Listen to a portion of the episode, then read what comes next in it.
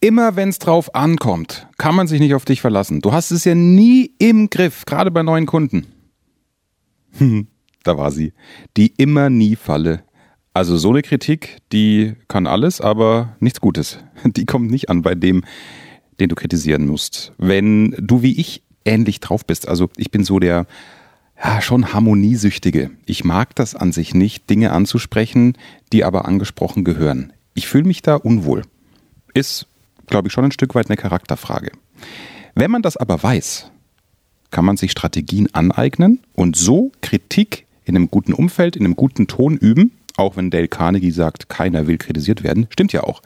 Es muss nur trotzdem manchmal sein. Gerade im Geschäfts-, im Berufsleben, aber auch natürlich privat in der Clique. Auch dazu habe ich gleich ein Beispiel. Diese Strategien in der heutigen Folge. Der Erfolg Reich Reden Podcast. Durch die richtige Kommunikation machst du als Selbstständiger oder Unternehmer mehr Umsatz. Als Angestellter machst du schneller Karriere, weil du bei den Entscheidern auffällst. Nutze die Techniken der Profi-Moderatoren für deinen Erfolg, beruflich und privat. Echte Hacks aus der Praxis, die definitiv funktionieren. Lerne von Menschen, die in ihrem Business top sind. Bekannte Promis und unsichtbare Stars ihrer Branche verraten die Strategien, mit denen sie ihre Redeangst überwunden haben und durch die richtige Kommunikation erfolgreich wurden. Und hier ist der Mann, dessen Handwerk sein Mundwerk ist, Axel Robert Müller. Schön, dass du mit reinhörst, egal ob du über iTunes hörst, über Libsyn oder eben auch über die neue Upspeak Mentoren-App. Da gibt es ja nicht nur immer diese aktuelle Folge, sondern auch im Laufe der Woche immer wieder Zwischenimpulse, aktuelle Ideen für Einstiege für dich. Du weißt, das ist mir immer sehr, sehr wichtig. Also schau gerne mal bei Upspeak vorbei. Alles verlinkt in den Show Notes in der Podcast-Beschreibung. Dann suchst du meinen Namen, Axel Robert Müller sagst der Community beitreten und dann kriegst du automatisch immer eine Nachricht aufs Handy. Wenn es was Neues gibt, ein Impuls, den du dann sofort verwursten kannst in deiner nächsten Präsentation. So, und jetzt geht's los mit dem heutigen Thema. Kurzer Schwank aus meiner Zeit bei der Zeitung als 19-jähriger Anfänger. Ich komme zurück vom Termin. Die Redakteurin schaut meine Fotos durch. Ja, damals musste man noch irgendwie zwei, drei Stunden warten, bis ein Film entwickelt wurde vom Fotolabor der Zeitung. Und dann hat sie sich so gegen das Licht gestellt. Ja, also hat man so eine Filmrolle in der Hand mit den kleinen Negativen. Mhm, sagt sie, sie schaut's durch. Mhm, mhm, mhm. Guckt mich an, guckt in die Redaktion, Großraumbüro. Zehn, zwölf Redakteure waren da drin. Leute, unser Aufmacher, der wird nix. Axel hat wirklich nur schlechte Fotos mitgebracht. Wir brauchen schnell ein anderes Thema. Bam. Hat gesessen. Was glaubst du, was von dieser Kritik bei mir angekommen ist? Richtig, dass ich der allerletzte Vollidiot bin, nicht zum Journalisten tauge und dass das wahrscheinlich zwar meine zweite Geschichte als Reporter war, als freier Mitarbeiter bei der Zeitung damals in Würzburg bei der Mainpost, aber ja, das war es wohl. Der Text war gar nicht so schlecht, den ich mitgebracht habe. Nur jetzt muss man wissen, wenn du einen Aufmacher lieferst für den Regionalteil, dann ist da oft auch ein großes Foto und das Foto muss wirken. Und es war ein Bericht über eine Theaterpremiere. Wie sah das Foto aus? Ja, stell dir einfach so vor, wie wenn du irgendwie auch bei einem Konzert oder im Theater bei einer Aufführung in der letzten Reihe sitzt. Ja, da bleibt gleich die Stimme weg, weil ich wieder in der Emotion von damals drin bin. Und ich bin ja an sich recht schüchtern, ich weiß, es glaubt immer keiner. Ähm, bin aufgestanden, einfach nur ganz kurz und hab ein paar Mal geknipst und habe mich wieder hingesetzt. Ich wollte irgendwie keinen stören, auch links, rechts nicht neben mir. So sah das Foto dann auch aus. Der, der, Leser, wenn er die Zeitung aufgeschlagen hätte, hätte eine Armee von Hinterköpfen gesehen, weil ich ja in der letzten Reihe war des Publikums und ganz, ganz klein da vorne irgendwo dann die Bühne. Also im Prinzip das, worum es ging in dem Artikel. Irgendeine tolle Spielszene. Wie hätte es anders laufen sollen? Dazu dann gleich. Aber der Punkt war wirklich, ich hatte einfach Schiss. Ähm, danach habe ich dann natürlich alles richtig gemacht irgendwann. Also sprich, bin direkt dann vor die Bühne, paar Sekunden, Schauspieler, der gerade in irgendeiner Szene steckt. Und das sind dann diese schönen, kräftigen Bilder. Die Bildsprache ist einfach wichtig bei so einem Aufmacherbild und rechts daneben dann 60, 80 oder 120 Zeilen der Text. Ja, dumm gelaufen, aber wie du merkst, ich habe diese Szene immer noch verinnerlicht. Also natürlich, was passiert beim bei demjenigen, der kritisiert wird, er macht, glaube ich, erstens zu, hört gar nicht mehr hin und zweitens musste ich das erstmal verarbeiten. Wie hätte es jetzt die Redakteurin besser machen können? Zum Beispiel so, während sie den Film anschaut, die negative, ui Axel, ha, jetzt haben wir ein Problem, weil mh, hm, ehrlich, mit großen Hinterköpfen auf dem Bild, da kann unser Leser jetzt nichts anfangen. Du warst wahrscheinlich, so wie das aussieht, in der letzten Reihe, oder? Ja, stimmt. Ich habe mich nicht getraut, mich für das Foto direkt vor die Bühne zu stellen. Ja, da wäre ich dem Publikum im Weg gestanden, dann hätten die nichts gesehen. Hey, Axel, das kostet Überwindung. Das ging uns am Anfang allen so. Es hilft aber nichts, da muss jeder durch, wenn du ein Bild liefern sollst. Und du kannst glauben, dem Publikum, dem ist ja bewusst, dass du kein Störer bist, sondern von der Presse, dass du nach einer halben Minute dein Bild gemacht hast und dich auch wieder hinsetzt. Also mach das das nächste Mal bitte genau so, dass du ein schönes, kräftiges, großes Bild bekommst. Unterschied ist klar geworden, oder? Die inhaltliche Botschaft, die nötige Kritik an mir, denn ich hatte ja einen Fehler gemacht, ist genau die gleiche in diesem Dialog, den ich dir gerade erfunden habe.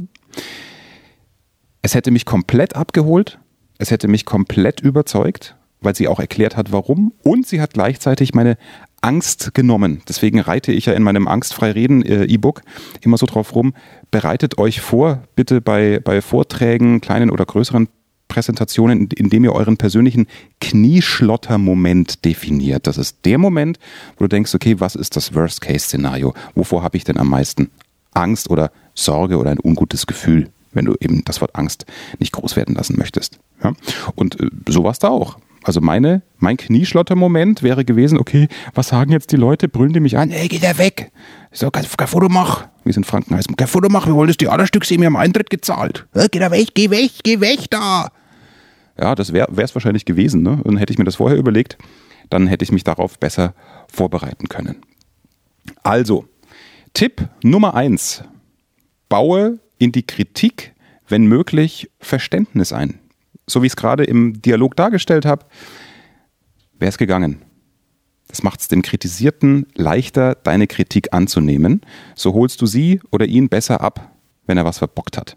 Formulierungen sind zum Beispiel.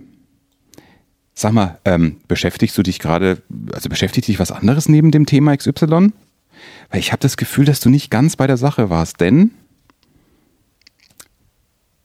ist eine ganz andere Wirkung, als wenn du zum Kollegen hingehst. Ey, sag mal, wo bist denn du mit deinen Gedanken? Das kann ja jetzt sein, hier schon wieder ein Problem.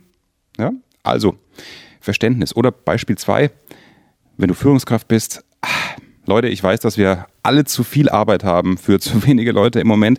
Trotzdem, ich bitte euch, gerade beim Thema XY, seid da genauer. Da sind uns jetzt ein, zwei Fehler passiert. Das ist ungut. Ja, wir kriegen es wieder ausgebügelt, aber das macht doch keinen guten Eindruck. Der unempathische Chef sagt sinngemäß, ey ihr Idioten, jetzt reißt euch mal zusammen. Ihr seid hier doch keine Pussys. Ja, es ist mal ein bisschen mehr zu tun, aber deswegen braucht man doch nicht solche Böcke schießen. Was auch noch charmant wirkt, ist sowas in der Richtung, mir ist bewusst, dass du die Termine ja im Blick hast. Ist dir wahrscheinlich durchgerutscht diesmal. Ne? Bitte achte zukünftig darauf, dass die Unterlagen pünktlich beim Kunden sind. Gerade das letzte Beispiel verdeutlicht doch, der Fehler ist ja ohnehin schon passiert. Also was bringt's denn, den Verbocker wütend klein zu machen? Daher der nächste Tipp, Tipp Nummer zwei. Atme vor der Kritik bitte durch. Überlege ganz konkret, welche Haltung du einnimmst. Das ist ganz, ganz wichtig. Jetzt kannst du dir da vorher einfach ein paar Fragen stellen, wie du zu deiner Haltung kommst indem du dich selbst fragst, okay, um welche Situation geht es jetzt genau? Äh, was ist das Problem? Wen, wen betrifft meine Kritik? Was stört mich da konkret? Was sollten die besser machen? Wie, wie kann ich es formulieren, dass es wie ein Wunsch rüberkommt und nicht wie eine brutale Ansage? Und kann ich denen vielleicht auch erklären, den Nutzen erklären, warum das anders besser wäre? Ja, also diese, diese sechs, sieben Punkte, die helfen dir dabei, wenn du dir diese Fragen stellst, um dich erstmal ja, zu sortieren, welche Haltung du hast. Ob das jetzt ein harter Vorwurf sein muss oder ob das Kind schon in den Brunnen gefallen ist und du ähm, deshalb eher motivieren willst als demotivieren. Und da macht der Ton einfach die Musik. Wichtig ist auch den richtigen Zeitpunkt zu erwischen. Das ist völlig klar. Also wenn du merkst, Da ist der Kollege, der gestern einen Fehler gemacht hat, der kommt gerade aus dem Krankenhaus, weil sein Kind den Fuß verlieren wird, weil ein Auto das Kind nicht gesehen hat und über den Fuß gefahren ist. Dann macht es keinen Sinn, da jetzt Kritik zu äußern. Zumal dir dann vermutlich der Grund klar ist, warum der Fehler passiert ist. Wichtig ist auch der, der richtige Ort. Wo führst du das Gespräch? Es ist traurig, dass ich es eigentlich nochmal sagen muss, aber das gibt es auch heute noch ganz oft. Manche, äh, gerade bei Chefs, es wirkt ja wie ein Tribunal vor versammelter Mannschaft. Also das ist an sich, glaube ich, bei jeder Management-Fortbildung äh, auch Thema. Trotzdem erlebe ich es tatsächlich noch in mancher Redaktion. Gut, ein Radiosender ist auch eine, eine, eine andere Nummer. Also ich bin total schmerzfrei inzwischen, was Kritik angeht. Weil ich sage, klar, wie, wie, ich bin ja wie ein Kellner auch als Moderator, ne? bei Veranstaltungsmoderationen genauso wie, wie beim Radio oder im Fernsehen. Wer sich an den Gast wagt, der muss auch aushalten, dass der Gast kritisiert und das auch nicht unbedingt im besten Ton. Ja, da halte ich den Kopf natürlich hin, wenn ich da an der Front stehe, selbst wenn es die Küche verbockt hat. In meinem Fall, wenn ich eine falsche Zahl geliefert bekommen habe aus der Redaktion, natürlich denkt der Hörer, mein Gott, der Müller ist blöd, der weiß ja nicht mal, wie die richtige Zahl ist aber da braucht man gar nicht diskutieren. Und entsprechend hart geht es bei uns auch in Konferenzen zur Sache oder natürlich auch je nach Tagesform. Ich habe, ich weiß nicht, in über 20 Jahren Bayern 3, ähm, da erinnere ich mich an Tage, gerade in der Anfangszeit, wenn man da mal zwei, drei Vorschläge in der Konferenz gemacht hat und es kam einer durch, dann war das super. Da habe ich auch nicht bei jedem abgelehnten Vorschlag gedacht, oh Gott, ich bin nichts mehr, ich kann nichts mehr, sondern das war natürlich auch ein Prozess. Ja? Also aber auch da hast du Sensibelchen und eher schmerzfreie Menschen in einem Redaktionsteam. Der Ton macht die Musik und eben der Ort. Wichtig ist auch, bitte zitiere keine Dritten. Also so nach dem Motto, ja, und die Kollegen haben auch schon äh, mir zugetragen, dass sie da immer schlampen, weil sie lieber auf dem Handy rumdatteln, als nochmal hier ins System zu schauen, ob alle Beiträge gebucht sind oder alle Waren ausgeliefert wurden. Das ist erstens oft eine Schutzbehauptung, weil der Chef die Eier nicht hat, zu sagen, was sein Problem ist. Es gibt ja auch diese wahnsinnig harmoniesüchtigen Chefs. Das ist zwar total lieb, aber dann kommt eben sowas dabei raus. Wichtig auch, und das gilt ja auch für Beziehungen, die immer nie Falle, ich habe es schon angesprochen. Nie bringst du den Müll raus. Immer muss ich die Spülmaschine ausräumen. Ja, ihr kennt das, wenn ihr Kinder habt. Und wenn nicht, sagt ihr es vielleicht selbst. Auch das gilt für Arbeit, für Privatleben die immer nie Falle Kritik kann doch da gar nicht ankommen, weil es pauschaliert, pauschalisiert ist. Deswegen, das kann man wirklich mal bewusst machen und wenn du nur einen Gedanken aus dieser Folge mitnimmst, versuch dir mal selbst zuzuhören in einem Konflikt zu Hause oder bei der Arbeit, wie gerne man schnell Sätze so mit, aber immer machst du einleitet. Das fällt mir auch bei mir selbst auf. Ich muss mich da so zusammenreißen, weil natürlich so eine Pauschalisierung stützt ja so die eigene Argumentation, weil man denkt, ja genau, stimmt, ah, das ist das Problem. Noch eine Musterformulierung, weil wir sind ja immer noch bei Tipp 2, dass man am besten mal durchatmet und ganz konkret überlegt, welche Haltung man einnimmt, bevor man kritisiert. Lob ist immer ganz gut, gehört auch in diesen Punkt rein. Beispiel, Restaurant. Kellner kommt an den Tisch, fragt, und hat es Ihnen geschmeckt? Dann sagst du nicht unbedingt, ja, das Essen war aber zu kalt. Ich hatte so einen Hunger, ich habe keinen Bock gehabt, es zurückgehen zu lassen. Sondern, hat es Ihnen geschmeckt? Vielen Dank. Grundsätzlich hat es mir gut geschmeckt. Ich fände es zukünftig aber schon besser, wenn das Essen heißer aus der Küche kommt. Ja, ich war so hungrig, deswegen wollte ich da jetzt kein Fass aufmachen, aber das ist schon hin und wieder mal passiert. Insofern, vielleicht können es das weitergeben. Gleiche Botschaft, Jetzt kommt sie an und du wirkst nicht wie ein arroganter Gast. Und die Chance, dass es weiterträgt in die Küche, ist natürlich größer als beim einfach mal rumpampfen. Tipp Nummer drei, das Nutzenversprechen. Da gilt eigentlich das, was wir schon gelernt haben als, als Kind. Wenn man, also das haben wir automatisch gemacht, die Warum-Fragen, ne? Mama, warum ist denn das so? Und warum? Und warum? Und warum? Da kann man Eltern ja wunderbar, wunderbar in die Enge treiben oder in den, in den Wahnsinn. Aber es hilft natürlich dem Kind zu verstehen. Und genauso ist es bei der Kritik. Nehmen jetzt wieder was aus dem Businessbereich. Stell da bitte den Nutzen nach vorne, wenn ein Kollege einen Fehler gemacht hat. Beispiel, pünktlich zu liefern ist bei diesem Kunden, bei dem es jetzt schiefgegangen ist, noch wichtiger als bei anderen, weil er hat uns, das wisst ihr vielleicht gar nicht im Hintergrund bei der Ausschreibung, den Auftrag vor allem gegeben, weil wir in der Branche einen super Ruf genießen.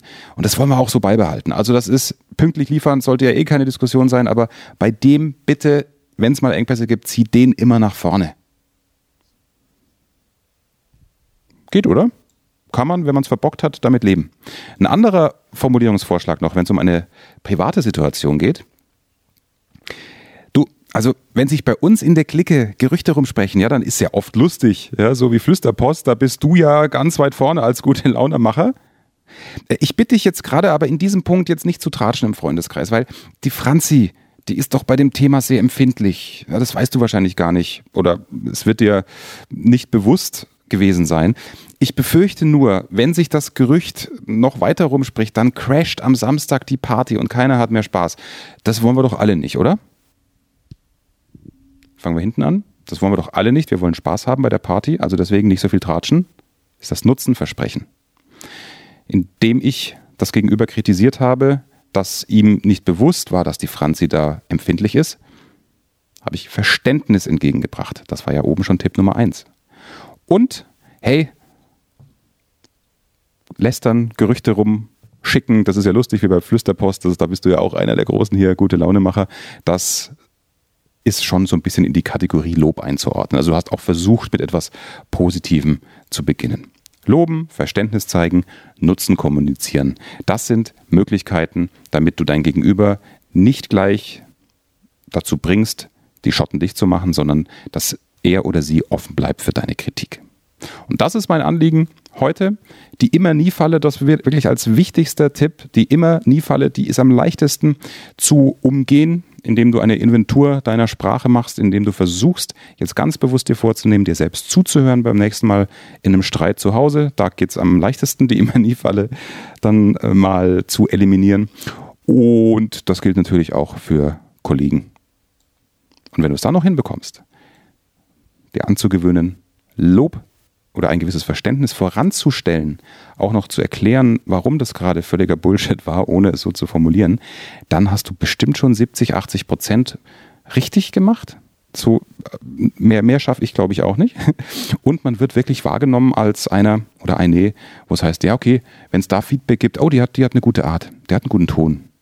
Und das ist doch was, was uns dann noch mehr Gemeinsamkeiten bringt alle, dass wir gemeinsam Spaß haben, weil Fehler passieren, Fehler müssen passieren. Nur dann kann man was besser machen. Und mit dem Fehler umgeht, wie man dann kritisiert, wie man richtig kritisiert. Das war wichtig in der heutigen Folge. Freue mich, wenn du die mit ein paar Leuten teilst. Oh, das wäre doch eine Idee. Du könntest das ja vielleicht sogar an ein paar Kollegen weiter mailen oder ein paar Freunde, wo du glaubst, okay, das würde denen nicht schaden, das mal zu hören. Dann haben wir alle noch mehr Spaß gemeinsam und ich freue mich natürlich auch über eine 5-Sterne-Bewertung bei iTunes, wenn dir diese Folge was gebracht hat. Nicht vergessen, angstfrei reden, das E-Book kostenfrei, wo du den Knieschlotter-Moment noch durchleben kannst, ist verlinkt unten oder angstfrei-reden.de. Da kannst du dich völlig kostenlos eintragen und die, ich glaube, rund 20 Seiten durcharbeiten und gehst dann mit einem guten Gefühl in deine nächste Präsentation. Bis dann, alles Gute, bis nächste Woche. Mehr Wissen, mehr Erfolg, mehr Umsatz. Beruflich und privat. Das, das, das ist der Erfolgreich Reden Podcast mit Axel Robert Müller. Du bist Unternehmer oder Führungskraft im Unternehmen? Dann binde deine Mitarbeiter und Kunden noch enger an deine Company mit einem professionellen Business Podcast. Sozusagen das Intranet zum Hören oder auch der Kunden-Newsletter für die Ohren. Deine Firma sitzt quasi im Kopf des Kunden und ist näher dran als jede Kundenzeitschrift. Wie das klingt und wie das geht, findest du auf www.marktführer-kommunikation.de. Marktführer-kommunikation.de die Marktführer Deutschlands wie Allianz, Wirth oder Kercher vertrauen Axel schon. Und du? Klick marktführer-kommunikation.de